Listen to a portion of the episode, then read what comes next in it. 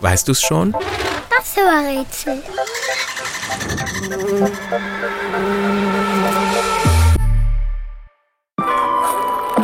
Das Spiel, das wir suchen, ist eine Ballsportart, die vor etwa 150 Jahren in England erfunden wurde.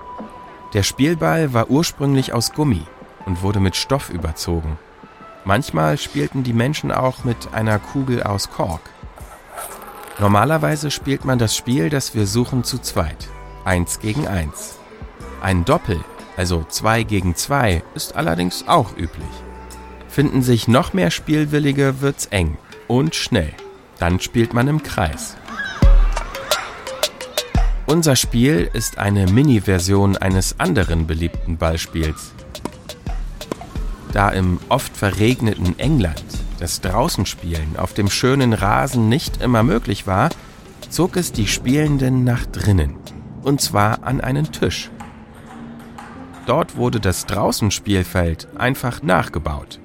Der Tisch wurde dafür in der Mitte durch ein Netz in zwei Spielhälften getrennt.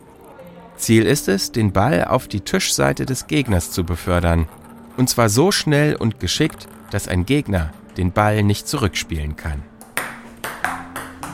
Dafür werden kleine Schläger benutzt. Diese Spielregeln gelten bis heute. Allerdings ist aus dem frühen Gummiball ein mit Luft gefüllter weißer Plastikball geworden. Der sorgt beim Spielen für das ganz typische Geräusch, an dem man unser Spiel sofort erkennt. Und, weißt du es schon? Welches Spiel suchen wir? Ich sag es dir. Es ist Tischtennis.